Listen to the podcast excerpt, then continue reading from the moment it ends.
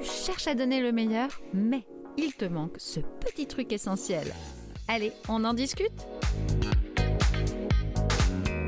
Bienvenue sur le podcast Les coulisses du speaker, avec Sandrine Apérin, pour une parole authentique et audacieuse.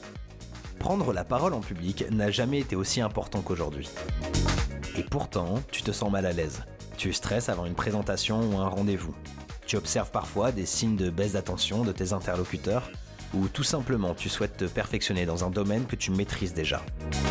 Ce podcast est fait pour te donner les astuces qui feront vibrer ton message afin d'impacter le monde et donner de la confiance à tes clients. Rien que par ta présence et tes mots. Tu y trouveras les clés pour garder ta belle authenticité, développer ton enthousiasme et enfin réussir à délivrer ton message.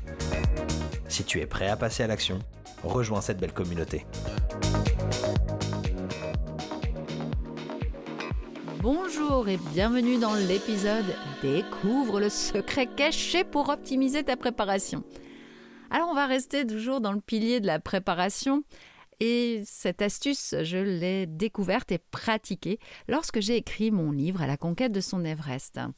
Et à plusieurs reprises, Cécile Neville, qui nous a accompagnés, euh, nous demandait de travailler sur notre pourquoi. Cet exercice, il est pas facile parce qu'on a un pourquoi qui n'est pas toujours très clair et à force de se poser la question, eh bien on finit par trouver ce pourquoi vraiment essentiel pour nous et à partir du moment où je l'ai déniché, eh bien l'écriture est devenue beaucoup plus fluide. Et puis, dernièrement, lorsque j'ai accompagné en tant que coach pour le TEDx à Nantes, euh, j'ai euh, appris qu'il existait la méthode des cinq pourquoi. On nous a bien dit que c'était essentiel de poser ces cinq pourquoi au tout début de l'accompagnement pour vraiment être certain que notre conférencier euh, serait vraiment au clair avec euh, sa présentation. Mais en fait, tu vas te dire, mais, mais c'est quoi? Comment ça se présente? Parce que Finalement, c'est une question qu'on ne se pose pas toujours, pas vraiment. On le fait parce qu'on pense qu'il faut le faire. Et pourtant, c'est essentiel. Dans cet épisode, je vais t'expliquer d'abord c'est quoi, d'où ça vient, ce que ça peut t'apporter, et te donner un exemple pratique. Parce que ben, je pense qu'avec un exemple de questionnement, ça peut vraiment t'aider à trouver euh, cette astuce pratique. Mais ne t'inquiète pas, tu auras à la fin de cet épisode un livret dans lequel tu trouveras toutes les informations que je te donne à l'oral. Donc euh, vraiment, euh, prends pas de notes ou prends-en si tu en as besoin, mais il n'y a pas besoin d'arrêter le podcast entre deux, de noter. Euh, tu pourras télécharger ce document qui sera peut-être essentiel pour toi.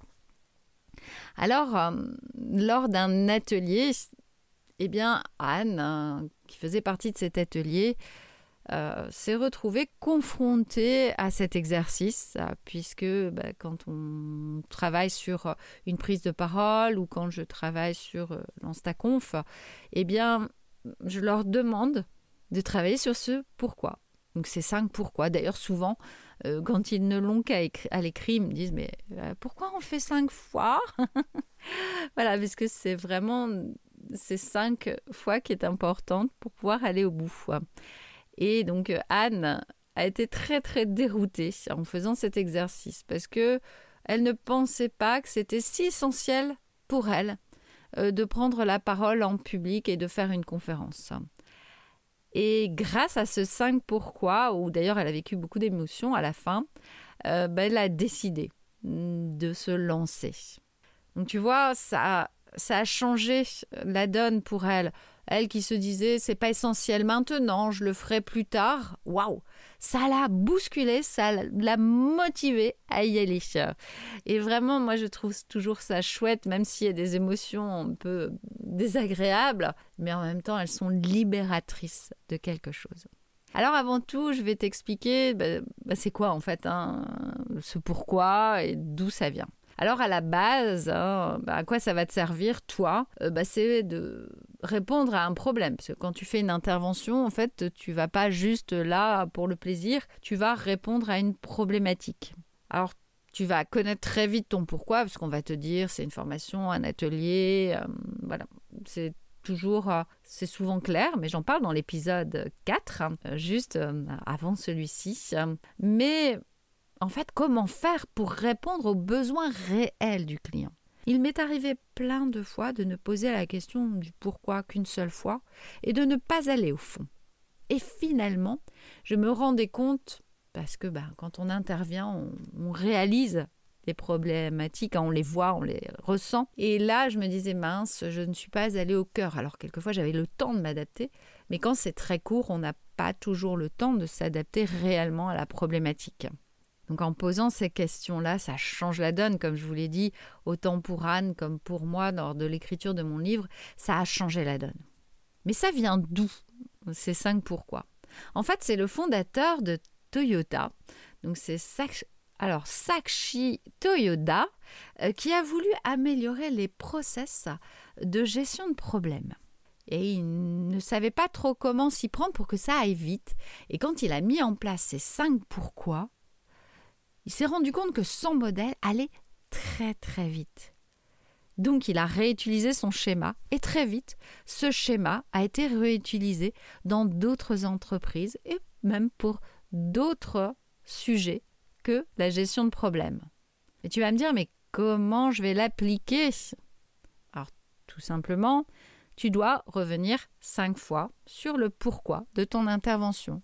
Alors pas dire pourquoi, pourquoi, pourquoi, non vous reposez la question d'une façon différente. C'est là où ça demande un petit peu plus euh, de réajustement. Et les conséquences de cette pratique, du coup, tu vas mieux comprendre les besoins de ton client. Tu vas, du coup, leur faire vivre une belle expérience. Comme tu auras identifié ce problème, tu vas différencier ton produit d'un autre prestataire. Et donc, tu auras fait le meilleur choix. Donc, tu auras moins de stress et plus de réussite, comme j'aurais aimé le connaître avant. tu ne peux pas t'imaginer. Et d'ailleurs, tu peux même te poser cette question pourquoi tu veux cette intervention? Ta posture sera encore plus claire. Tu vois jusqu'où ça peut aller? D'ailleurs, ça fait référence au livre Why? Pourquoi? de Simon Sinek un livre que je te conseille d'ailleurs, car il est vraiment riche en exemples et en informations. C'est une vraie référence dans le milieu de l'entrepreneuriat. Et là, tu dois te dire, mais comment je vais poser mes questions, comment euh, le faire? On va partir d'une intervention, euh, voilà, donc euh, où je vais avoir une demande sur la dynamique d'équipe. J'interviens, je demande, ben, pourquoi voulez-vous faire euh, cette intervention? Bah, Je veux améliorer l'esprit d'équipe. Ok? Pourquoi votre équipe n'est pas soudée? Ben, En fait, ils ont du mal à se comprendre, tout simplement. Ok, mais pourquoi euh, ils n'arrivent pas à échanger entre eux? Bien, non. Ils s'enferment dans leur boulot. Mhm. Oui, donc, euh, si je vois bien, du coup, pourquoi ils ont beaucoup de travail s'ils s'enferment dans le boulot. Mais non, non, non, ils se laissent déborder et ne prennent pas le temps d'échanger entre eux. Ok. Mais pourquoi ils veulent pas prendre le temps d'échanger avec leurs collaborateurs avant d'avancer dans le projet? Ben parce que ils gèrent mal leur temps et ne se connaissent pas. C'est une vraie problématique dans notre entreprise. Euh, nous avons beaucoup de nouveaux collaborateurs qui arrivent régulièrement. Et du coup, euh, ils doivent très très vite prendre le travail à bras le corps et ils démarrent sans se connaître ou sans connaître les autres. Même parfois, j'avoue, on peut oublier de présenter ce nouveau collaborateur et c'est toujours une surprise. Ok, tu vois, quand tu analyses la dernière réponse à la cinquième fois, waouh, il y a plein de problématiques.